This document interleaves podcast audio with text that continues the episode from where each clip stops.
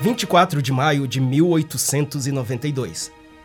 Foi nesta data que a história de nossa querida cidade começa a ser escrita.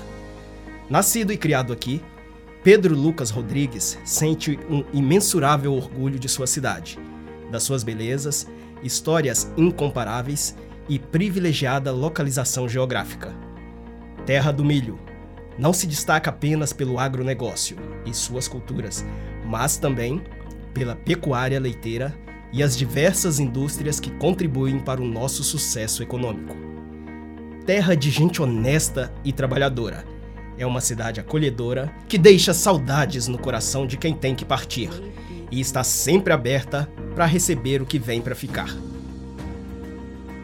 São tantas as qualidades da nossa querida cidade que fica difícil descrever. E para que Patos de Minas continue crescendo e sendo destaque em todo o território mineiro, Pedro Lucas Rodrigues e Marcelo Levino, Pelé, conta com o apoio dos patenses. Nessas eleições, vote certo. Vote 12.